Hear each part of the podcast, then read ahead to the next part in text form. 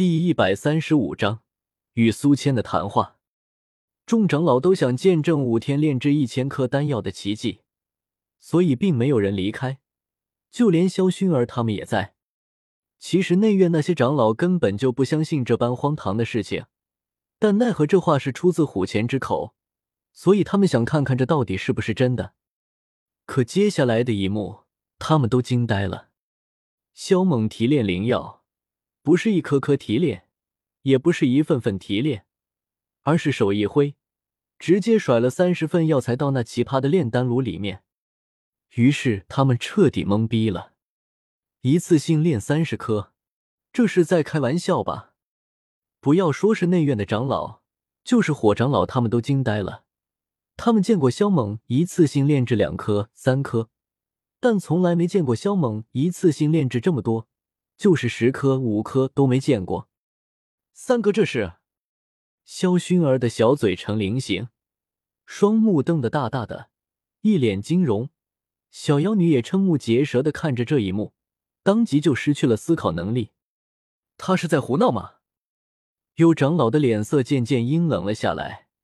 三十分药材，价值简直无法估计。所以，要是萧猛是闹着玩的，那么这损失也太大了。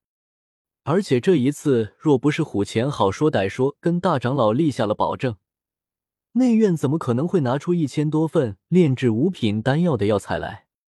把嘴巴闭上！若是不满，门在你后方，请出去。听闻这长老的话，萧猛很不爽，质疑他可以，但是不要摆一副臭脸嘴出来，感情欠他好多钱似的。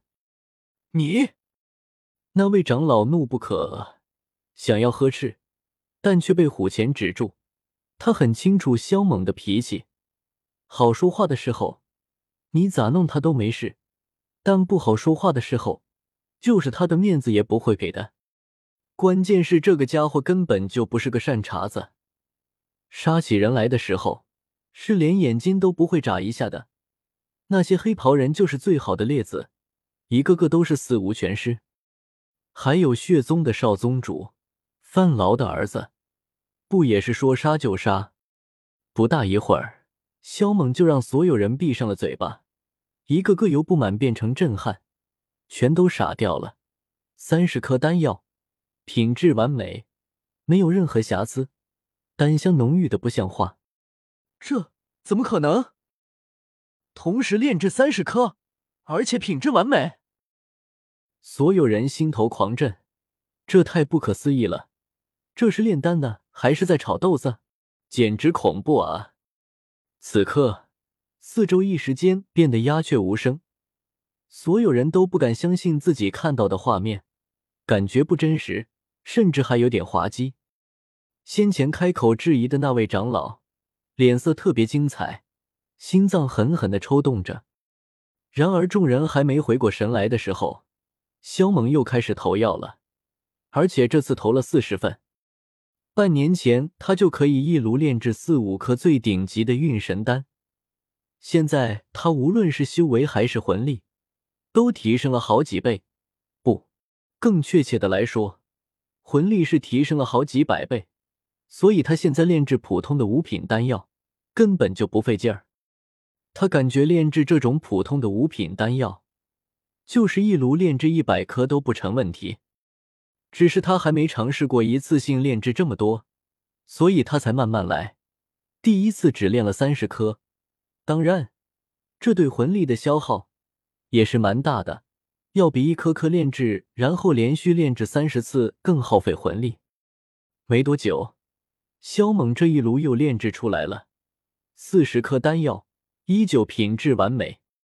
哪怕是一般的五品丹药，我起码也要三四个时辰才能炼制出来。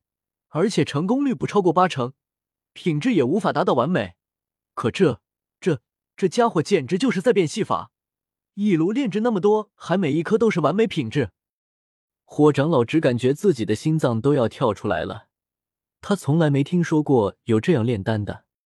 按理说，每一个炼丹师在炼制丹药的时候，都是一颗颗炼制药材，一颗颗提炼，整个过程都是极为小心翼翼。除非是高级丹师炼制低级丹药，可以做到同时提炼所有药材，但是想要一次性炼制多颗，哪怕品级相差很大，也很难做到。然而，这个少年炼丹就像是炒豆子一样，一炉整出三十颗、四十颗。现在人家更是往炉里扔了五十份药材，这他妈的是要逆天啊！这种事情谁说出去都会被当成傻子，就像虎钳一样，这家伙当天说萧猛能一炉炼制出三颗顶级运神丹，就是大长老苏谦都对他翻了几个白眼，呵斥了几句。此时，几乎所有人都如出一辙的揉了揉眼睛，这简直就像是做梦。其实虎钳出这个主意，并不是真要萧猛在五天内炼制出一千颗丹药来。说出这个数字，他只是想尽最大可能的压榨一下萧猛而已。只是结果太出乎他的意料了。他现在想，这一千分材料够萧猛炼制五天吗？五十颗，品质依旧完美；六十颗，品质依旧完美；七十颗。品质依旧完美，一百颗，品质依旧完美。这一刻，所有长老都已经麻木了。练完第八炉后，萧猛有点疲乏了，他先随便找个地方睡了一觉，睡够了后，他才开始恢复消耗掉的魂力和体力。至于那些还在发傻发愣的长老，他才懒得理会。我真是一个合格的五品炼丹师吗？还是说我根本就不是炼丹师，只是个搓药丸子的？火长老和其他几位炼丹师被打击的开始怀疑人生。这家伙天生就是个炼丹奇才，只要他开炉炼丹，斗气大陆的炼丹师都要羞愧的自杀。火长老苦涩的笑道：“接下来，萧猛并没有天天都在拼命炼丹，他是累了就休息，困了就睡。”而且普通的丹药已经炼完，现在就剩下那些有点难炼制的顶级丹药，速度倒也放慢了一些。第三天，大殿中多了一个白须白发的黑袍老者，在一旁观看。他先是一脸的质疑，而后再慢慢的变得呆若木鸡，这反应跟其他人一样。后来萧猛问了一下，才知道，原来这就是大长老苏谦。萧猛又一次恢复魂力和体力后，苏谦朝他招了招手，轻笑道：“小家伙，过来聊一聊如何？”萧猛脸上弥漫着笑意，带有几分乖巧，走了过去，问道：“大长老是有什么事要吩咐学生吗？”萧猛这番姿态，让的苏千愣了愣，这跟有些人口中所说的不一样啊！小家伙，我也不跟你绕弯子。直说吧，凭你这本事，迦南学院怕是没什么能教你的。那你为何还要来迦南学院？苏谦问道。萧猛一脸愕然加无辜的说道：“不是虎钳副院长央求我留在迦南学院做学生的吗？怎么到了你这里就变得我像是在图谋不轨了？真是冤枉啊！”苏谦这一刻，他相信虎钳他们说的话了，这货就是一个滑头。咱们明人不说暗话，把事情挑在明面上来，到时候我不用处心积虑的防你，你也不用在内院谨小慎微。”苏谦说道。“好吧，不过在我把话说完之前，你不准动怒啊。”在斗宗面前，萧猛觉得自己还是低调小心一些，而且把事情挑明了也好。关键是他有把握进入天坟炼气塔，利用异火炼体。说吧。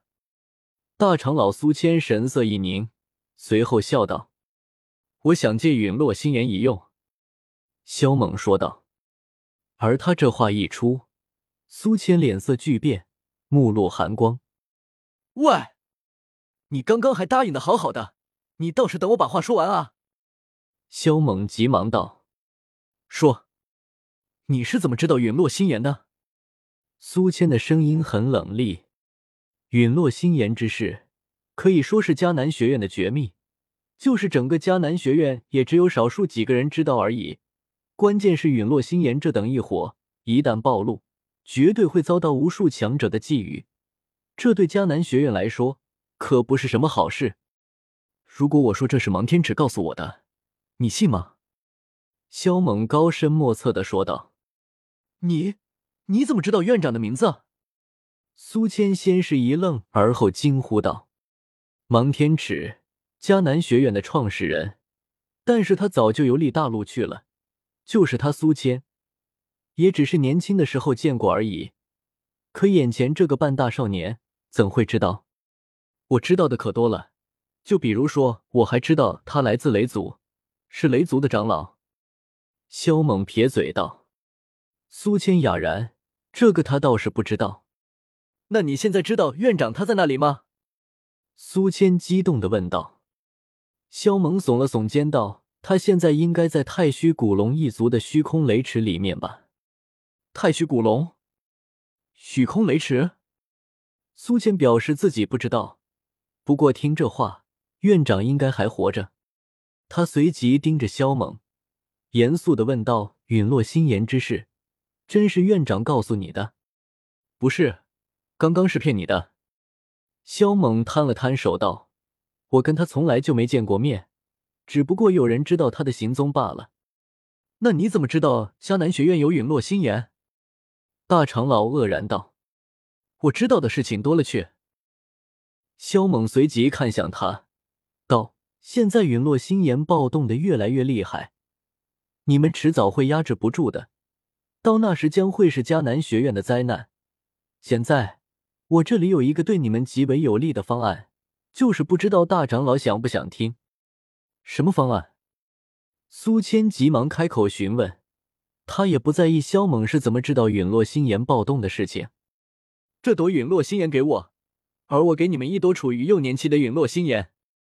萧猛笑道。苏谦神色一滞：“你那来的第二朵陨落心炎？”苏谦冷声道。既然你已有一朵陨落心炎，为何还要来换取迦南学院这朵陨落心炎？你说的话不是很矛盾吗？这第二朵陨落心炎也在你们江南学院内啊。